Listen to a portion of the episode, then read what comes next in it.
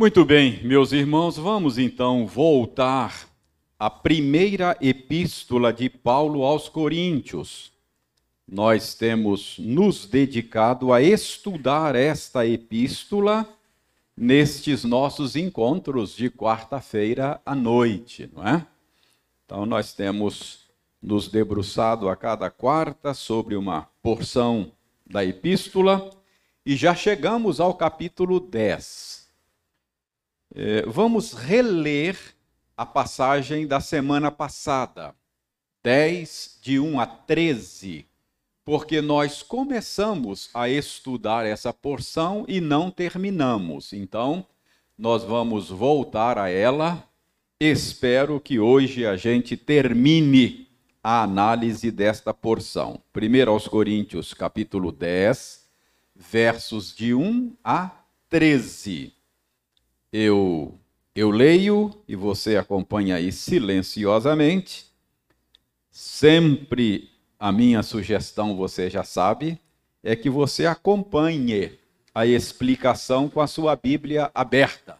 Isso é, é bom, ajuda na, no entendimento do texto, ok?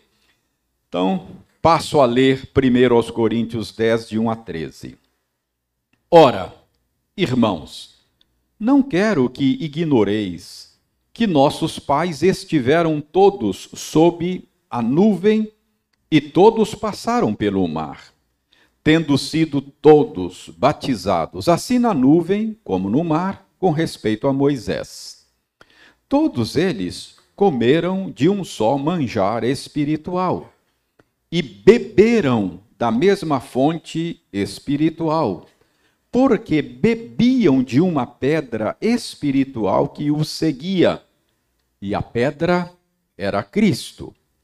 Entretanto, Deus não se agradou da maioria deles, razão porque ficaram prostrados no deserto.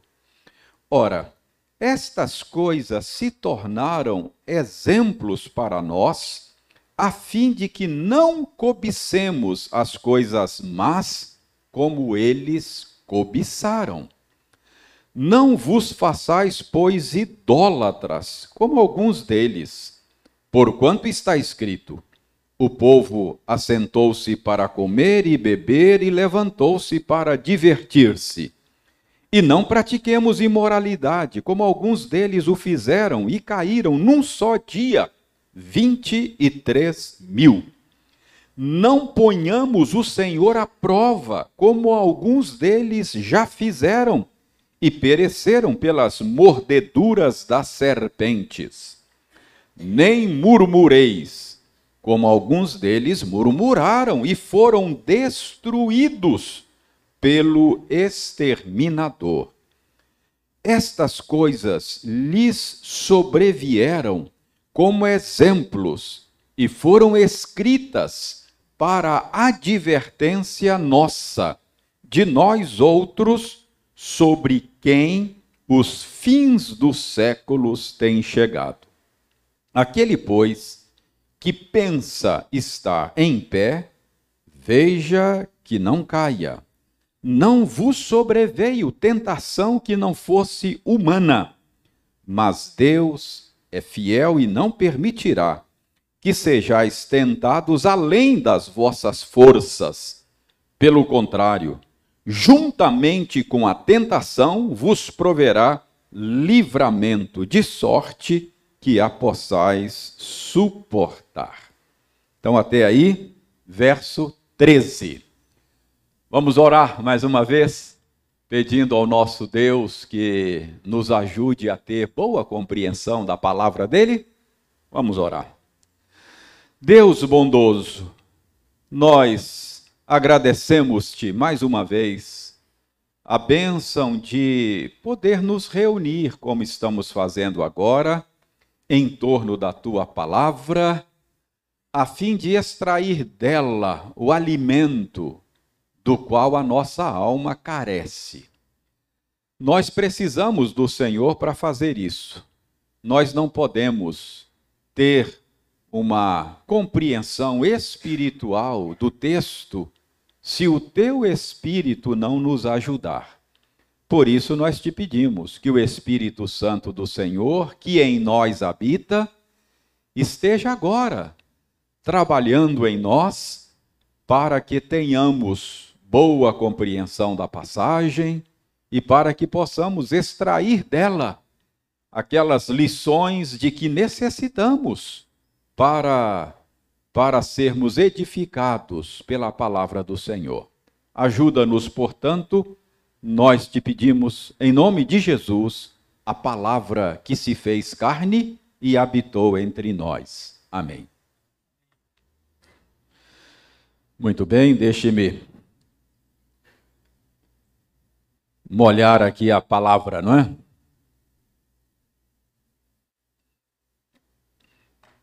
Irmãos, ah, é sempre bom a gente recordar a estrutura desta carta, não é? Eu sempre faço isso, repetição, ela é boa para ajudar você a guardar. E se você mantiver na sua mente a estrutura da carta, você nunca mais vai ler essa carta é, com outros olhos. Você sempre vai ter em mente essa estrutura. Então você sabe que essa carta Paulo escreveu porque recebeu informações de uma comitiva que o visitou, levando a ele é, notícias dos problemas lá da igreja de Corinto, bem como uma carta consulta é, sobre alguns problemas que lá aconteciam. Então Paulo escreveu essa carta para dar resposta a estes problemas. Não é sem razão que nós estamos chamando essa série de estudos de problemas de uma igreja local.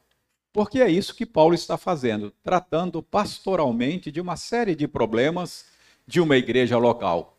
Problemas que não são muito diferentes dos problemas que nós enfrentamos hoje aqui em nossa igreja local, a Igreja Presbiteriana é, Iguaçu. Então, nós já vimos que Paulo tratou lá de problemas de divisões, não é? Paulo tratou de uma indisposição que pelo menos alguns tinham em relação a ele e o seu ministério. Paulo, Paulo tratou de, de litígios que havia entre irmãos lá. Irmãos estavam levando outros irmãos às barras dos tribunais.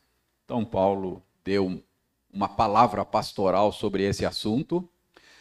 Havia um problema de, de negligência com a disciplina eclesiástica, havia um problema de imoralidade lá, que a igreja estava, por alguma razão, sendo negligente, não tratou do problema. Paulo também teve que falar a respeito desse assunto.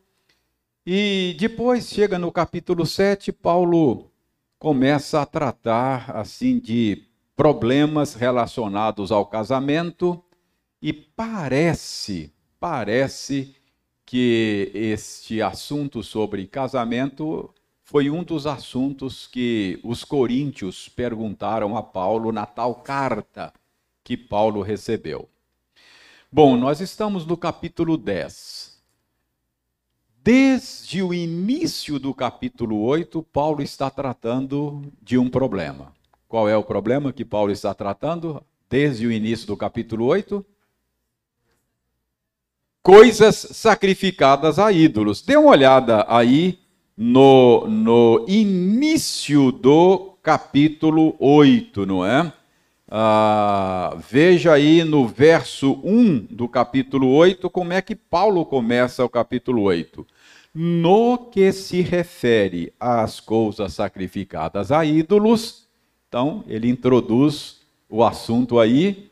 Então, capítulo 8, capítulo 9 e capítulo 10, Paulo está tratando do mesmo assunto, coisas sacrificadas a ídolos. Mais especificamente, no capítulo 10, nós vimos isso na semana passada, Paulo está alertando aos chamados crentes fortes de Corinto. Quem eram os crentes fortes de Corinto? aqueles esclarecidos, aqueles que tinham um correto entendimento, não é? é? Da boa criação de Deus e se sentiam livres para comer carne, mesmo sabendo do risco de comer carne sacrificada a um ídolo pagão. Estes eram os fortes. Aqui Paulo está se dirigindo a eles e querendo alertá-los para o perigo de, no uso da liberdade cristã deles, serem, serem atraídos pela cobiça por coisas más. Então, esse é o risco. É, Paulo, isso, isso, pode ser percebido aí muito claramente, é, verso, verso 12 do texto que estamos lendo. Aquele, pois, que pensa estar em pé, veja que não caia. Esse verso 12 resume o assunto de Paulo nesta sessão. Então, Paulo está dizendo: olha, cuidado, você é livre para comer, mas cuidado para que no uso desta liberdade você não venha a pecar contra Deus, não venha a cair.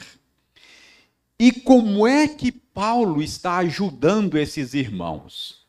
Paulo procura ajudar estes irmãos, chamando a atenção deles para exemplos da vida do povo de Israel.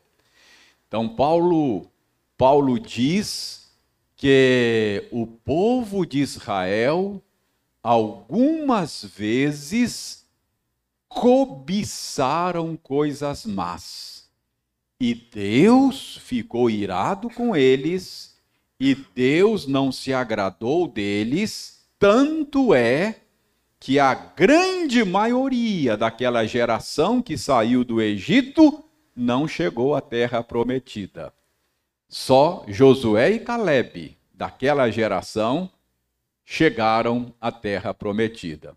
Então, Paulo está dizendo: olha, Prestem atenção no exemplo dos nossos antepassados. Eles cobiçaram coisas más. Então, cuidado para que vocês, à semelhança deles, também não cobicem coisas más. E aí, Paulo elenca aqui, nesta passagem que estamos analisando, uma série de exemplos da vida da nação de Israel que ilustram o ponto dele. Dê uma olhada, dê uma olhada no verso 6, capítulo 10 do verso 6. Estas coisas, isto é, essas coisas que aconteceram com a nação de Israel, se tornaram exemplo para nós a fim de que não cobicemos as coisas más como eles cobiçaram. Então é isso que Paulo está dizendo. Olha, preste atenção na história dos nossos antepassados. Eles cobiçaram coisas más, Deus não se agradou deles. Então, isso tudo está registrado na Bíblia como exemplo para nós. Então, Paulo está aqui elencando alguns exemplos para ilustrar esta cobiça de coisas más. Então, nós vimos na semana passada que, que no verso 7, Paulo mostra um desses exemplos. No verso 7, você olha aí, está claro que Paulo está aí se lembrando daquele episódio do bezerro de ouro. Lembram? Então, nós já vimos isso na quarta-feira passada. Ah, Moisés tinha subido ao monte para se encontrar com o Senhor. E ele demorou muito tempo lá 40 dias, 40 noite, noites. E o povo então achou que Moisés estava se demorando muito, falou para Arão, que era o, o auxiliar de Moisés: Ô Arão, Moisés sumiu, cara. É o seguinte, eu acho que ele não vai voltar mais. É, então, nós vamos sugerir a você que a gente fizesse aí é, é, é um, uma celebração, um culto, adoração ao Senhor e tal. Mas eles sugeriram a Arão promover uma adoração nos moldes da adoração com a qual eles estavam acostumados no Egito. Então, o que que Arão fez? Pegou as joias das mulheres, fundiu e construiu um, um bezerro de ouro e fizeram então uma celebração. Eu mostrei a vocês que, curiosamente, Arão chamou aquilo de culto ao Senhor, a Yahvé, ao Senhor. Só que era nos moldes da adoração pagã do Egito. Então, esse é o primeiro exemplo que Paulo mostra para os seus leitores uh, de, de uma cobiça de coisas más que aconteceu no povo de Israel. No fundo, no fundo, cada episódio desse mostra que no fundo, no fundo, eles estavam com saudades do Egito. Depois nós vimos no capítulo 8, oh, no versículo 8, Paulo coloca aí um outro episódio que está registrado em Números 25, não é? Qual é o episódio que Paulo se lembra dele no verso 8?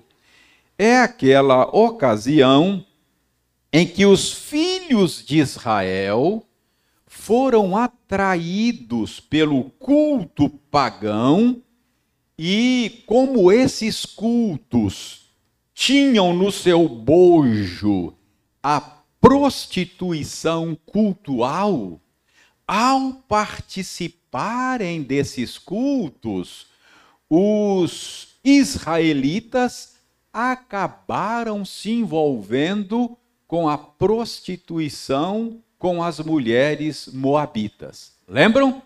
E Deus puniu a Israel por causa por causa desse pecado, exterminando os idólatras e adúlteros do meio do povo de Deus. Aí chegamos ao verso 9, paramos aqui na quarta-feira passada. No verso 9, Paulo elenca o terceiro episódio para mostrar para os seus leitores os maus exemplos do povo de Israel exemplos que precisavam serem evitados por eles. Então, verso 9 diz o seguinte: Não ponhamos o Senhor à prova, como alguns deles já fizeram, e pereceram pelas mordeduras das serpentes. Vocês se lembram desse caso? Ocorrido na história do povo de Israel, se lembram? Se não se lembram, vamos olhar lá para refrescar sua memória. Números capítulo 21.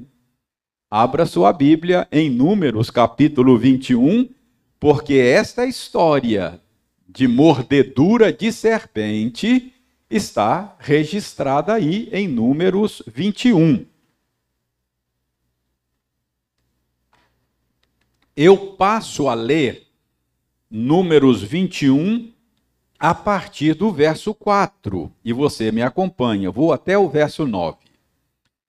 Então partiram do monte Or, pelo caminho do Mar Vermelho, a rodear a terra de Edom. Porém, o povo se tornou impaciente no caminho. E o povo falou contra Deus e contra Moisés. Porque nos fizestes subir do Egito para que morramos neste deserto, onde não há pão nem água? E a nossa alma tem fastio deste, deste pão vil. Então, o Senhor mandou entre o povo serpentes abrasadoras que mordiam o povo, e morreram muitos do povo de Israel. Veio o povo a Moisés e disse: Havemos pecado, porque temos falado contra o Senhor e contra ti. Ora ao Senhor que tire de nós as serpentes. Então Moisés orou pelo povo.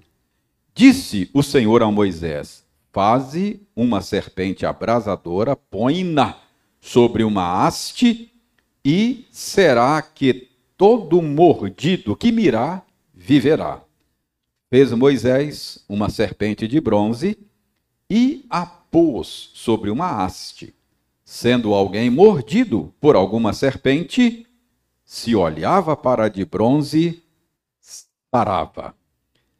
Então, irmãos, notem bem que esse é o episódio é o mau exemplo da nação de Israel, ao qual Paulo está se referindo aí no verso 9 do nosso texto, não é?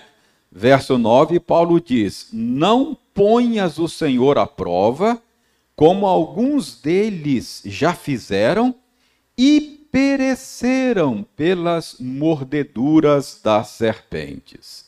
Então, mais uma vez, o povo de Israel murmura contra Moisés e, consequentemente, contra o Senhor. A murmuração, a reclamação pecaminosa está no verso 5 de, de Números 21, não é? Dê uma olhada no verso 5. O povo falou contra Deus e falou contra Moisés. O que, que o povo falou? Por que nos fizeste subir do Egito para que morramos nesse deserto onde não há pão nem água? Ah, notem aí a murmuração, não é? O que, que está por detrás disso? Saudades do Egito, não é? Olha, lá no Egito a gente, a gente tinha pão, Lá no Egito a gente tinha água, a vida lá no Egito era melhor. Ô Moisés, por que, que você nos tirou de lá? Não seria melhor ter ficado lá? Percebe que em todas estas murmurações tem um certo desejo de voltar à velha vida no Egito. Paulo está chamando a atenção dos seus leitores considerados fortes, olha, vocês são livres para comer carne. Mesmo que ela seja sacrificada a um ídolo, não tem problema. Mas cuidado para que no uso dessa liberdade você não seja seduzido pelo desejo de voltar à velha vida pagã de onde o Senhor lhes tirou. Cuidado para que vocês não façam como o povo de Israel no passado, que se deixou seduzir pela vontade de voltar à velha vida do Egito. Uma injustiça, né? Eles tinham pão, sim. Eles tinham água, mesmo no deserto. Deus lhes deu pão, caía maná do céu. Deus lhes deu água de maneira milagrosa, fazendo jorrar água pelo menos duas vezes da rocha, não é? Então, eles não estão sendo justos nesta reclamação contra Moisés e contra e contra o Senhor. Mas veja no final do verso 5. Eles dizem, não, eles tinham pão, mas a nossa alma tem fastio deste pão vil. Ou seja, Moisés, não aguento mais comer maná. Não é maná de manhã, maná de tarde, maná de noite. A nossa alma tem fastio. Eu tô, eu tô enfastiado, não é, desse pão que que temos recebido aqui, não é, do Senhor é, no deserto. Então, o Senhor não se agradou deles. E mais uma vez o Senhor demonstrou o seu aborrecimento. Desta feita, como é que foi que o Senhor demonstrou o seu aborrecimento? Mandando serpentes para ferir o povo. Então, estas serpentes foram a manifestação do desagrado de Deus. Deus demonstrou o seu desagrado com essa ingratidão, com essa murmuração pecaminosa do povo de Israel, lhes mandando serpentes abrasadoras. E morreu muita gente naquela ocasião. Percebe o que, que Moisés está fazendo? Moisés está chamando. Moisés, que Moisés? É Paulo. Percebe o que Paulo está fazendo? Paulo está chamando a atenção dos seus leitores da igreja de Corinto e, consequentemente, nossa também, que estamos estudando o texto dele, está chamando a atenção para o risco de, no uso da liberdade cristã, cobiçar coisas más. Então, é, tem muita coisa que você é livre para fazer, coisas neutras, não é? O cristão pode ouvir música do mundo, é assim que o pessoal pergunta, toda música é do mundo, né? o cristão pode ouvir música, o cristão pode ir ao futebol, o cristão pode tomar bebida alcoólica. Você é livre, você é livre em Cristo. Mas cuidado para que no uso dessa liberdade você não cobice as coisas más. Essa é a lição dessa passagem. E aí Paulo começa a mostrar exemplos da vida de Israel quando eles cobiçaram coisas más e provocaram a ira do Senhor, provocaram o desagrado de Deus. Então, verso 9 é aquela velha história da serpente. Tranquilo aí? Mais uma vez, verso 10 agora. No verso 10, Paulo vai trazer à memória dos seus leitores o quarto exemplo da história de Israel, exemplo mau, exemplo que nós não devemos seguir, exemplos que nós devemos evitar. Então, verso 10. Nem murmureis como alguns deles murmuraram e foram destruídos pelo exterminador. Lembra desse episódio? Tá certo. O Carlos lá diz que lembra lá. Esse não é tão familiar, não é, Carlos? É, é, das serpentes é um, é um episódio mais familiar. Mas é, vamos ver aí é, esse episódio. Esse episódio é aquele episódio da rebelião que foi liderada, não é? é, é foi liderada por Coré, não é? Coré, é, associado a Datã, Abirão. Eles, eles juntaram 250 homens e, e, e, e se rebelaram contra Moisés e Arão, não é? Tentando usurpar o poder do sacerdócio. É... Isso está em Números 16. Abra lá, Números 16.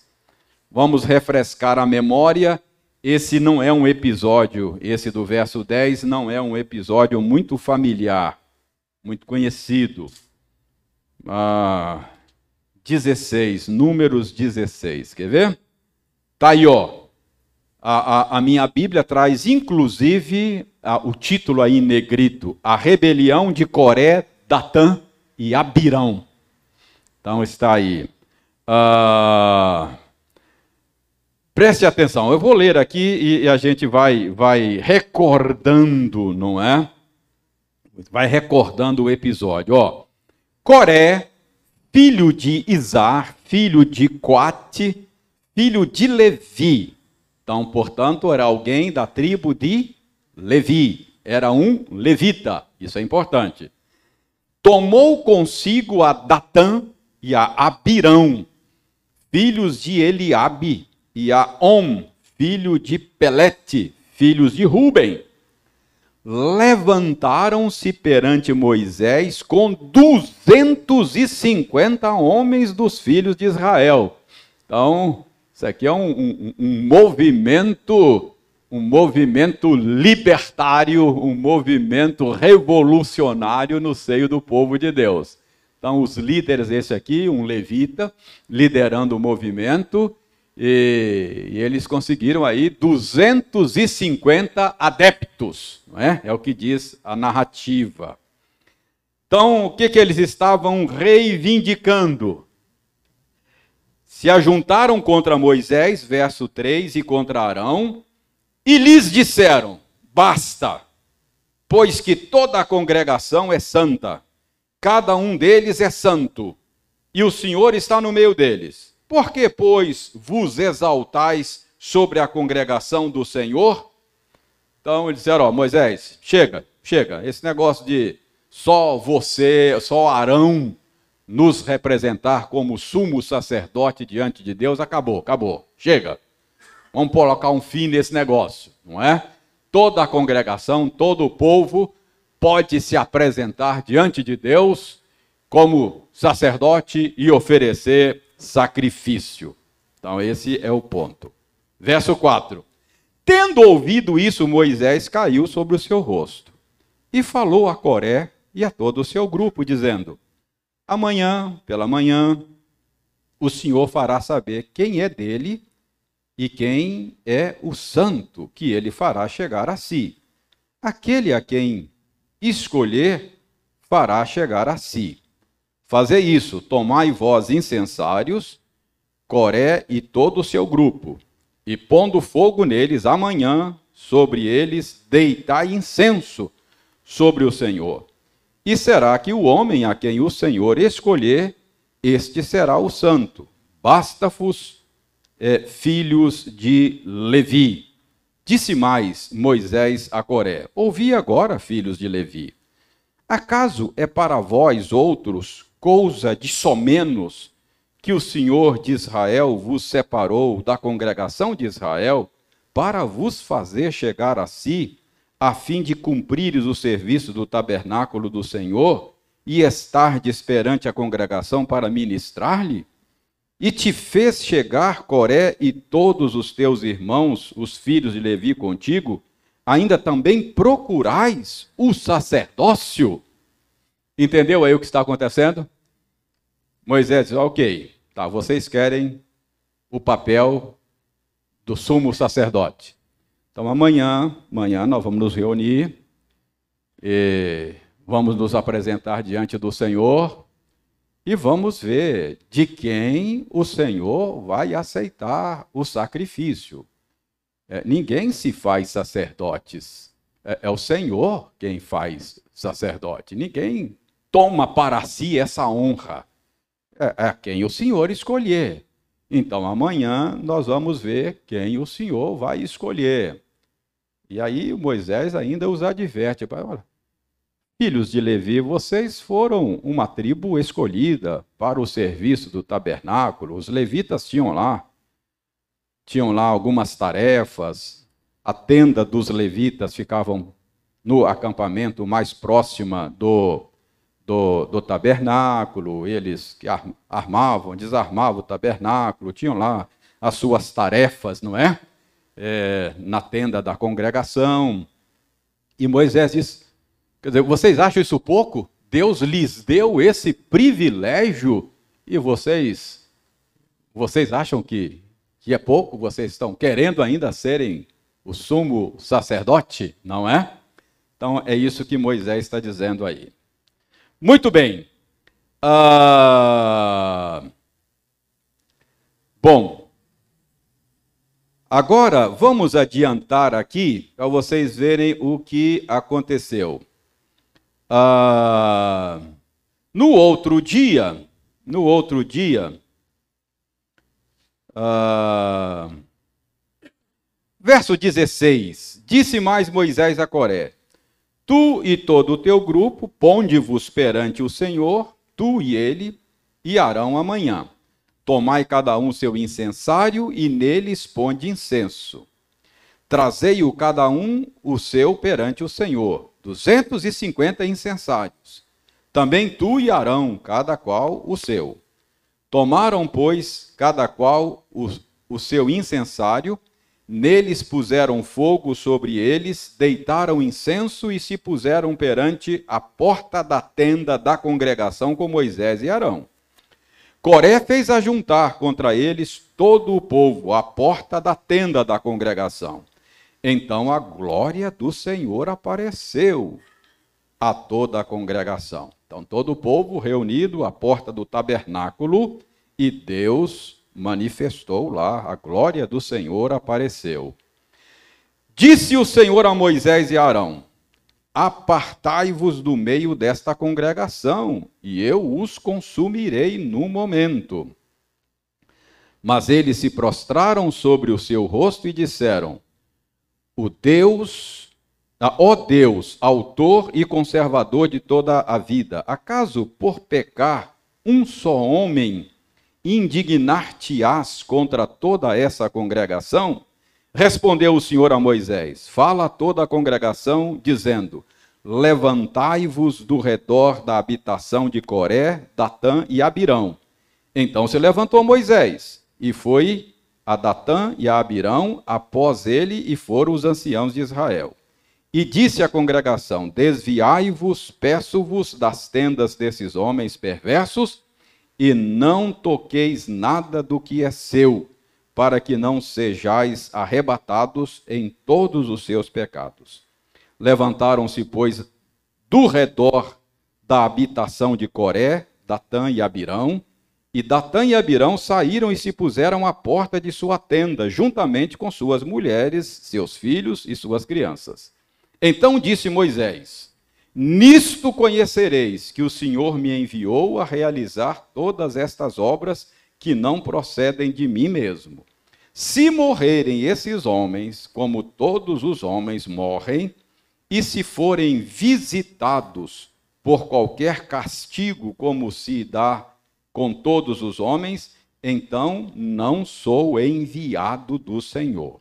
Mas se o Senhor criar alguma coisa inaudita e a terra abrir a sua boca e os tragar com o que é, com tudo o que é seu e vivos descerem ao abismo, então conhecereis que estes homens desprezaram o Senhor. E aconteceu que acabando ele de falar todas essas palavras, a terra debaixo dele se fendeu abriu a sua boca e os tragou com as suas casas, como também todos os homens que pertenciam a Coré e todos os seus bens. Ficou claro aí? Congregação reunida para saber se o Senhor aprovava o desejo dos rebeldes. E... Mas Deus se manifestou e disse a Moisés: Eu vou dar fim a esse povo.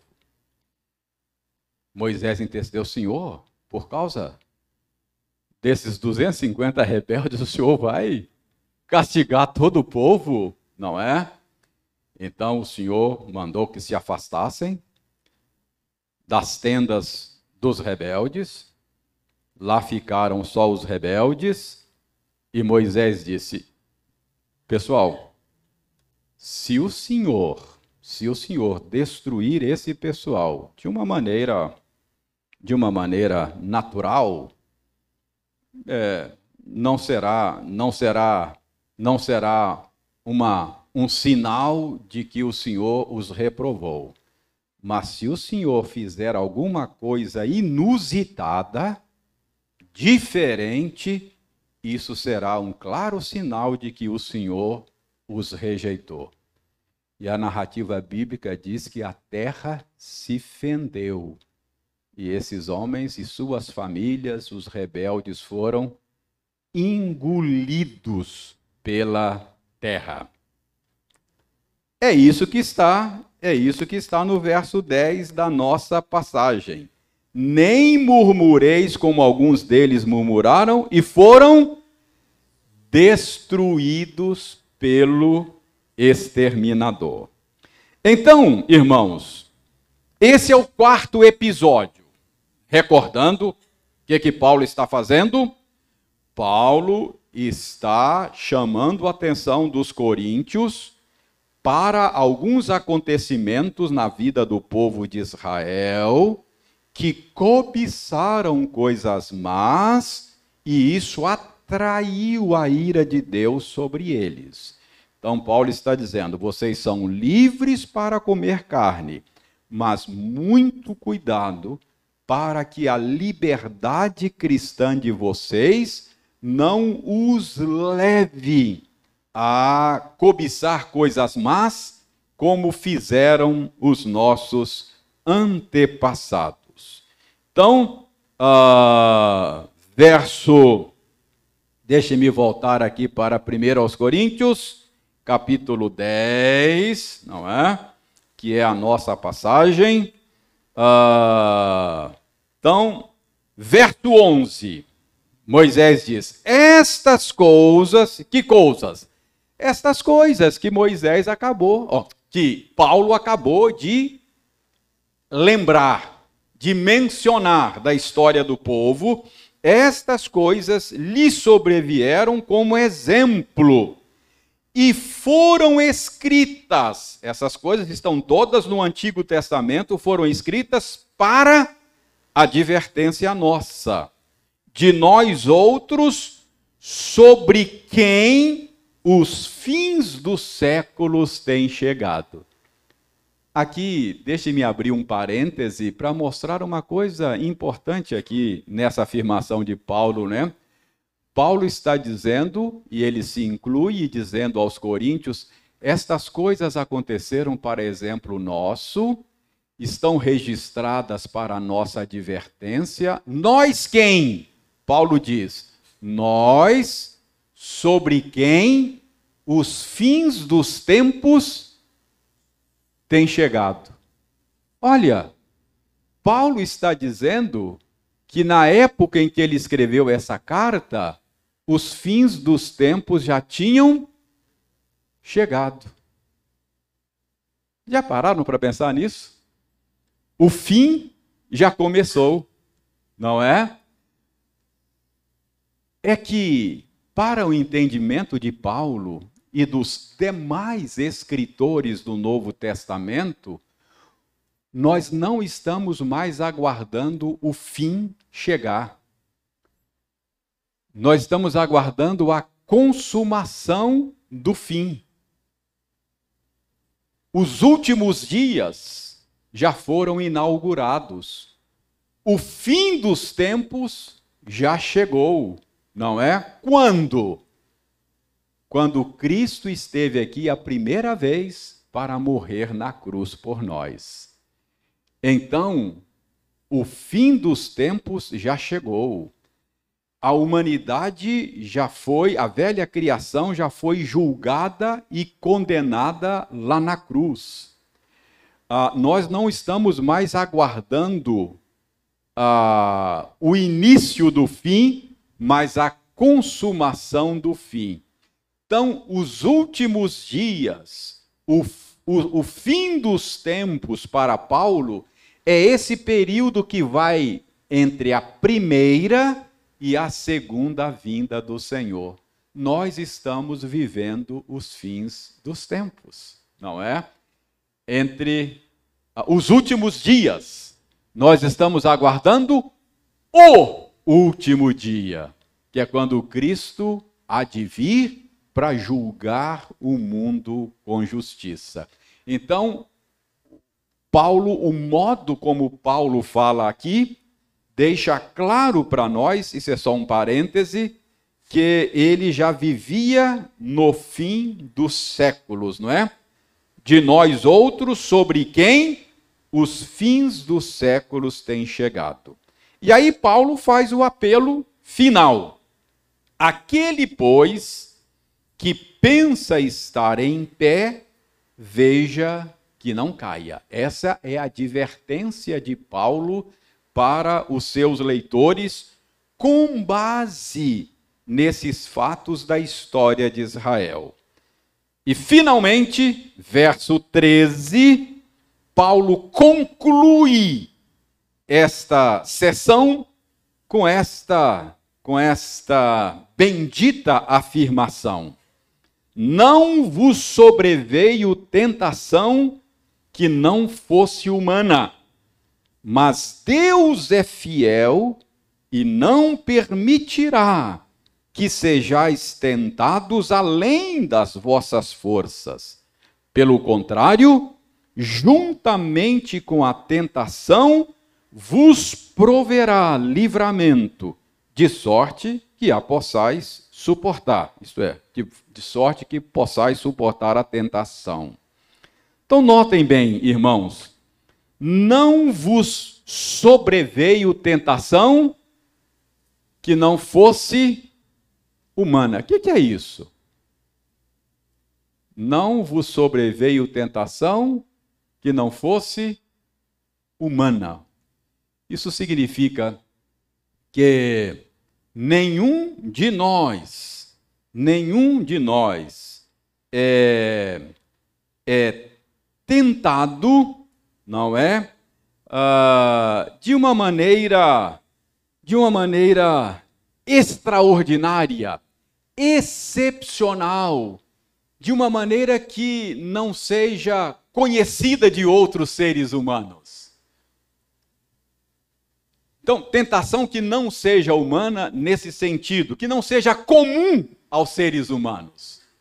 É isso que Paulo está dizendo nenhum de nós, a, a nenhum de nós sobrevirá, diz Paulo, tentação que não seja comum a outros seres humanos. Então, a, a, ninguém, nenhum de nós pode dizer assim: olha, ninguém, ninguém, ninguém sabe o que eu passo, ninguém passa o que eu passo, ah, ah, eu, eu, eu fiz escolhas ruins mesmo, mas ninguém nunca nesse mundo foi tentado como eu fui. Não, Paulo diz: a nenhum de nós sobreveio tentação que não seja conhecida de outros seres humanos, que não seja comum a outros seres humanos. A sua experiência de tentação em boa medida, é conhecida de outros seres humanos. Entendeu? Então, não nos sobreveio tentação que não fosse humana. Mas, diz Paulo aí, Deus é fiel e não permitirá que sejais tentados além das vossas forças.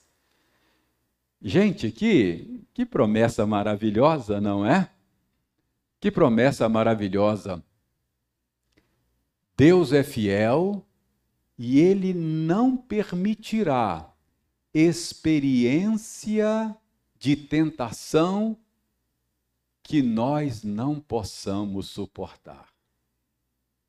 Ele não vai permitir que você seja tentado de uma maneira insuportável. Por um lado, isso é uma grande bênção, e por outro lado, é uma responsabilidade, não é verdade? Não há desculpa para o pecado, não é? Ah, Deus não permitirá tentação que nós não possamos suportar. E o que, que está pressuposto nessa promessa? Está pressuposto nessa promessa que a visão de mundo maniqueísta que muitos crentes têm ela não, não é bíblica. O que é o maniqueísmo? É aquela visão de mundo é, que concebe a realidade como se houvesse uma, uma, uma antítese, ou seja, como se, como se houvesse uma. Uh, uh, como se o mundo fosse, como se o mundo fosse uma, uma é, é, antítese entre dois poderes em pé de igualdade. Tem muita gente que concebe o mundo assim. Tem muita gente que fica apavorado assim. Gente, olha, o mal está triunfando, nós, olha que coisa. E pa, concebe a existência de dois poderes, dois poderes que se opõem, o bem e o mal, em pé de igualdade, e alguns crentes ficam apavorados e parece assim que, que, que as forças do mal estão, estão vencendo a batalha. Já viram isso? Às vezes eu vejo crentes assim, apavorados, como se, como se, se o mundo se explicasse é, de maneira maniqueísta, porque o maniqueísmo acredita que um, há no mundo uma força do bem e uma força do mal. O mundo é uma arena na qual essas forças estão se enfrentando. E olha, parece assim que o, o mal está vencendo, sabe? É, essa é a visão que alguns têm do mundo, ficam apavorados, perdem o sono. Eu não estou dizendo, eu não estou dizendo que nós não vivemos num mundo antitético. Tem uma antítese. O bem e o mal existem. Entenderam? Isso existe, está claro. A Bíblia diz que tem o reino das trevas, o reino de Satanás, não é? Mas, como dizia Lutero, o diabo é o diabo de Deus. O diabo é uma criatura. O diabo só age com permissão de Deus e só vai até onde o Senhor lhe permite. Isso está pressuposto aqui. Deus só permitirá que você seja. Quem é que tenta você? Satanás, né? Ele é o tentador. Uma abelha aqui, ó. Ele é o tentador, não é? Mas Paulo está dizendo que Deus não permitirá que você seja tentado além do que você possa resistir. O que, que está pressuposto aqui? Que o diabo só tenta você na medida em que Deus permite. Então, essa passagem, essa promessa, acaba ensinando para nós que o Senhor reina. E esta é a garantia que nós temos de que o mal não vai triunfar, não é? Então preste bem atenção. Não vos sobreveio tentação que não fosse humana, mas Deus é fiel e não permitirá que sejais tentados além das vossas forças. Pelo contrário, juntamente com a tentação, vos proverá livramento, de sorte que a possais suportar. Deus não apenas não permite o tentador tentar você ao ponto de você não poder suportar, mas pelo contrário, Paulo diz que o Senhor proverá livramento. Olha, eu aconselho você a memorizar esse versículo. Quando você estiver na experiência da tentação, quando você quando você estiver sob pressão de qualquer natureza, vale a pena lembrar-se desse versículo, falar esse versículo para você mesmo orar esse versículo, dizer: Senhor, o Senhor diz lá que não permitirá que eu fosse tentado, que não permitiria que eu fosse tentado além das minhas forças. E o Senhor prometeu livramento, providenciar livramento. E você pode orar com base naquilo que Deus prometeu. É só pedir a Ele que cumpra a promessa que Ele fez. Para terminar, irmãos, é, notem que esta promessa, que essa promessa, além de encorajamento, promessa do verso 13, ela é também uma advertência. Porque preste bem atenção, ao longo de toda esta sessão, Paulo vem advertindo os seus leitores, dizendo: olha, cuidado para que no uso da liberdade cristã você não se exponha à tentação. Cuidado para que você não cobice as coisas más como cobiçaram os israelitas do passado. Então ele vem dizendo desde o início, advertindo para que não os seus leitores não usassem a liberdade cristã para se expor à tentação. E aí ele termina com essa promessa: não vos sobreveio tentação que não fosse humana. Qual é a conclusão que nós chegamos? Que essa promessa do verso 13, ela é válida para aqueles que atendem ao apelo que Paulo fez anteriormente. Qual é o apelo? Não colocar o Senhor à prova. Deixe-me ver se eu, estou conseguindo claro. Paulo está dizendo assim, ó, cuidado para que, que você não use a sua liberdade para cobiçar coisas más. Então, cuidado, você pode comer carne, mas cuidado. Quem não quer queimar, não brinca com fogo. É, esse é o alerta de Paulo. Aí, quando chega no verso 13, ele, ele lembra a promessa: Deus não permitirá que sejamos tentados além das nossas forças.